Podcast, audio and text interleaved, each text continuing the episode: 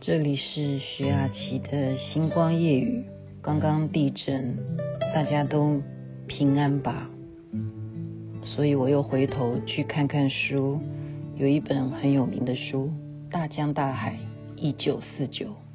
Here in the garden, among the flowers,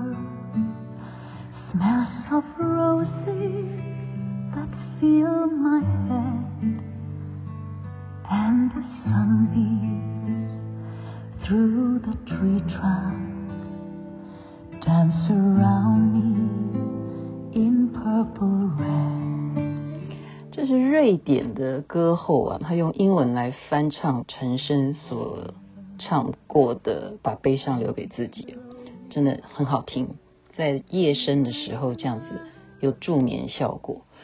刚刚地震真的是摇得很厉害，而且据说是这几年来台湾算很强的一个地震。我印象为什么很深刻，会去看回头这一本书啊，《大江大海一九四九》，龙应台的。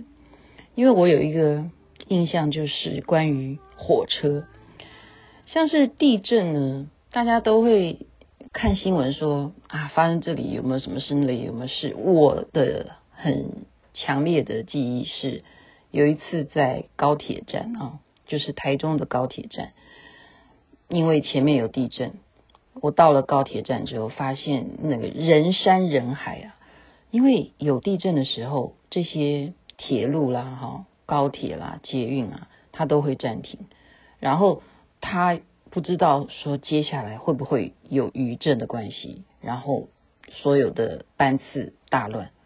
那么要赶着回家的人，或者是赶着要啊、要上班啦、下班啦，或者是要有重要的事情啊、或者要接小孩什么，你这些人全部顿时就挤在车站里头啊。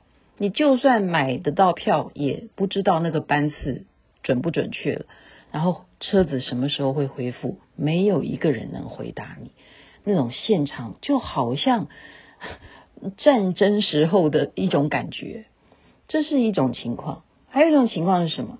就是当你在车上遇到火车，呃，就是说高铁啦，或者是台铁啦，或者是捷运啦，地震的时候，那车子忽然也会停下来啊。然后这时候，车上的广播员就会告诉你说：“啊，各位旅客啊，请啊稍有耐心啊，怎么样？我们现在遇到了刚刚有地震的情况，所以现在车子必须要暂停，我们等待等一下什么时候宣布。好，那你刚开始会告诉自己说冷静冷静，可是如果五分钟过去了，十分钟过去了，这车子还是停在一个黑黑暗暗的隧道里头，你也不知道这里到底是什么点。”对不对？这是新竹还是到哪里？苗栗？不知道，不知道那种恐惧啊。那么会不会焦躁？会不会开始嗯不知所措？会的。那我为什么会去看这个《大江大海一九四九》？因为那时候国共内战啊，龙应台真的了不起，他把呃整个过程的这一些。曾经有国共内战这些逃亡的重要的一些城市呢，他为了这本书啊，他也真的实际上去走访了好几个点，然后他写了这个追忆啊，就是那时候那种年代逃亡的人，他们有一个故事是让人非常非常催泪的，是他的母亲啊，那当时抱着自己身上已经有小孩了啊，要怎么样？要从杭州做逃亡的。火车逃到哪里？因为那时候就是一直往南逃嘛啊！国共内战的时候，嗯，国国民党啊 就要往南逃。那杭州上车，你知道那个车子是多么样的拥挤啊！因为大家都要逃嘛，等于车头上也挂着人，车窗也塞着人，地上也是趴着人，就人叠人这样子的情况，都一定要搭上这一班能够往南走的啊，就是到广州的这一班火车。可是呢，这个火车也不灵光啊！你有这么多人挤，他走一走啊，竟然走到一个地方，一个偏僻的小镇，他竟然还会突然就停下来。为什么？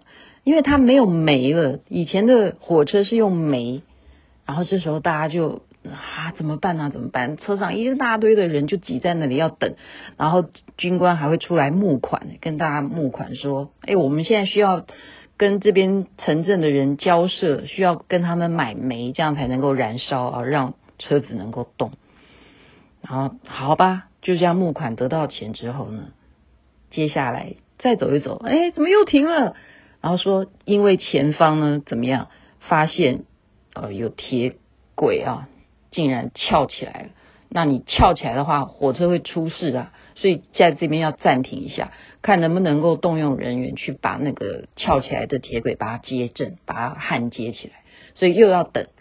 就是大家不断的在等等等，一一路上这是非常的危险啊，然后又人这样挤的都受不了，呼吸不过来。有一位女士呢，她抱着一个小孩啊，她大概四五岁吧，她就告诉这个孩子说：“宝宝，你先不要动哈，你在这里不要动，妈妈马上就回来。”因为什么？他内急，他很急，他已经憋了很久，因为这样子等等了这么久了。他就下车到一个灌木林里头啊，去只是靠近火车而已，就这样去小解一下，才小解一一半，车子忽然火车就开动了，所以这个母亲看到车子开走了，然后他就追啊，所以这一幕非常有名的就叫做追火车的女人他，这样子哭啊喊，火车有没有为他停下来？没有，然后在车上留下来的那个男孩呢，就。在车上大叫妈妈妈妈妈妈，然后他也是在后面追着这个火车，妈妈就是在后面追着这个火车，所以呃回忆起来啊，就是龙应台他访问这这个美军啊，这个主角这个妈妈母母亲啊，这个美军呢，当时他就是看到这一幕，孩子在车上哭，妈妈在后面追着这个永远不会为他停下来的火车。这种战争时候啊，或者说灾难时候的这种人伦的悲剧啊，我也不知道那个男孩，因为挤在那里头，谁谁管他是谁呢？每个人都有自己带着亲人啊，啊，都有自己要照顾的啊。因此，这个美军呢，他就车子停靠到湖南的时候，他自己也抱着一个孩子，男孩，他就怎么样决定。暂时把他交给他的亲戚，因为他继续如果要再往南走的话，他很怕他也会变成那个追火车的女人。因为如果不是这样子骨肉分离的话，也有可能那车上有什么传染病啊，都有可能会这样子暴毙。所以这一路的这样子的呃颠沛流离，真的是颠沛流离啊！他这个《大江大海》这本书呢。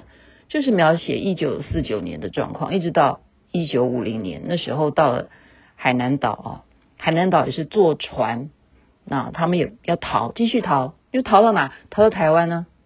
那逃到台湾，他们知道台湾是什么地方？其实他们也没概念，他们那时候要逃，就想说先躲一阵子吧，先躲一阵子。所有坐在船上要开到台湾的人呢，都是想说来躲一阵子吧，结果没想到是怎么样？一躲就躲到 现在已经二零二零年了啊！然后现在的世界变成什么？